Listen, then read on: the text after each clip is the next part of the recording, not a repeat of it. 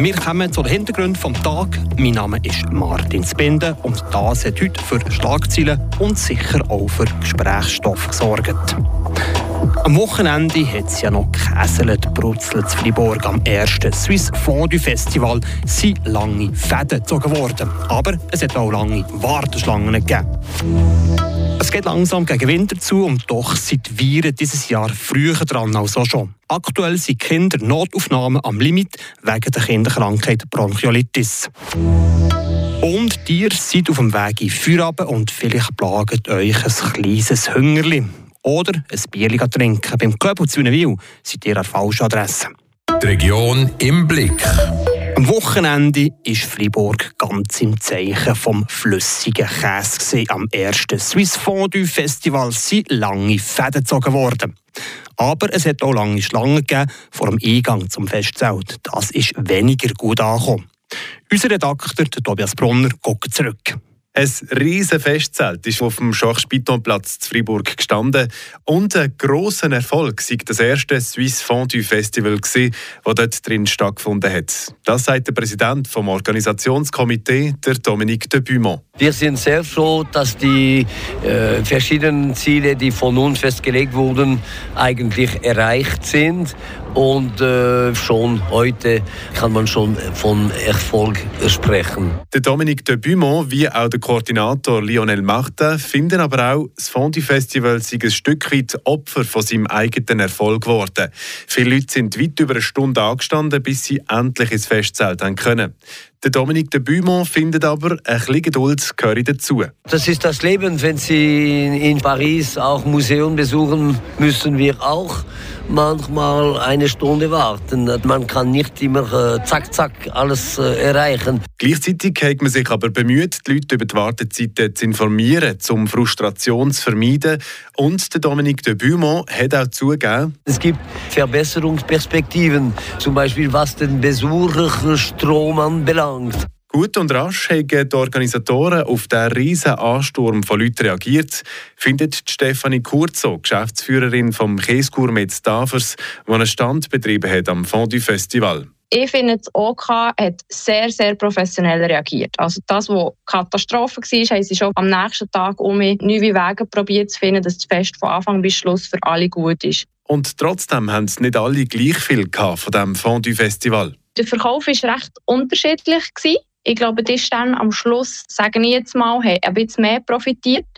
Wir waren eher am Anfang und da extrem viele Leute waren, war es halt für die Leute anstrengend, am Schluss nochmal sich durchzukämpfen bis zu uns, für das Fondue auch zu kaufen. Sagt Stefanie Kurzo. Dafür sind durch das Festival ihre Marke bekannter geworden. Finanziell hat sie aber sicher draufgelegt. Bei diesem Aspekt kommen die veranstaltenden Produzentinnen und Produzenten aber entgegen. Die Organisatoren haben uns schon mitteilt, dass ein Teil von den Ausgaben, die wir haben, für die Standmiete rückerstattet wird. Das habe ich sehr cool gefunden ähm, von ihnen, weil dass sie auch gemerkt haben, dass es für uns nicht ganz aufgeht und dass sie durch das reagiert haben. Laut der Stefanie Kurzo wird sie voraussichtlich knapp ein Viertel von den mehreren tausend Franken zurückbekommen, die sie für ihren Stand gezahlt hat. Die nächste Ausgabe von dem Swiss Fondue Festival soll es jetzt zu einem Jahr geben. Die Organisatoren dürfen schon jetzt damit planen. Es geht langsam gegen Winter zu und doch sind die Viren dieses Jahr früher dran als auch schon. Aktuell sind Kindernotaufnahmen und Kinderpraxen am Limit wegen der Kinderkrankheit Bronchiolitis. Was das genau ist und wie die Eltern reagieren sollten, der Beitrag von Nadina Schneuli. Aktuell ist Bronchiolitis-Welle um. In diesem Jahr ein paar Wochen früher als sonst. Die Virusinfektion befällt die unteren Atemwege von Säuglingen und kleinen Kindern unter zwei und führt manchmal zu Atemnot. Grund dafür ist Bronchiolitis. Das ist eine Entzündung der kleinsten Bronchien, der Bronchiolen. Meistens wird sie von Viren verursacht, wie beispielsweise vom RS-Virus. Wie jeder Virus ist das ansteckend, aber nicht jedes Kind bekommt eine Bronchiolitis mit dem RS-Virus. Es gibt auch Kinder, die einfach an Schnuderi oder sonst an Grippe. Sieht Kinderärztin Christine Gehring-Anti von der Kinderpraxis Dödingen. Bei der Behandlung der Bronchiolitis gibt es verschiedene Punkte zu beachten. Was man so ein bisschen gucken muss, ist, ob Kinder genug Sauerstoff haben. Also die Kinder, die eine deutliche Bronchiolitis haben, das ist etwas, was wir merken, wenn wir sie untersuchen. Die sehen wir regelmässig, dass man die Sauerstoffsättigung messen kann. Bei komplexeren Fällen muss man dann gleich ins Spital und dann kommt es zu unterstützenden Massnahmen, wie etwa, dass man dem Kind zusätzlich Sauerstoff und Flüssigkeit gibt. Aktuell gibt es in den Spitälern ungewöhnlich viele Bronchiolitis-Fälle, so auch in der Kinderpraxis Dödingen. Sie haben klar mehr Fälle als in anderen Jahren zu dieser Jahreszeit. Typischerweise haben wir das so im Dezember fängt an, und Januar, Februar, März. Das Jahr ist es relativ früh gekommen. Das ist sowieso seit Corona sind unsere bekannte Saison ein durcheinander. Aktuell sieht Christine Gering-Anti in der Praxis jeden Tag Kinder mit Bronchiolitis. Für Eltern stellt sich die Frage, ab wann wo man reagieren muss. Solange es dem Kind nicht gut geht, das gut riechen, ruhig schnaufen, noch äh, die Eltern vielleicht anlächeln oder ein bisschen mal spielen, dann kann man im Moment abwarten. Wenn das Kind Mühe mit dem Schnaufen hat, macht es Sinn, wenn man zum Kinderarzt geht und bei Atemnot direkt ins Spital. Und dann kommen wir noch zu den Kurznews vom Tag mit der Andrea Schwitzer. Mit einem Dekret will der Große Rat Freiburg die Schweizer Universitäten wieder zurück in den europäischen Wettbewerb bringen. Die Schweiz soll wieder teilnehmen am EU-Forschungsprojekt Horizon Europe.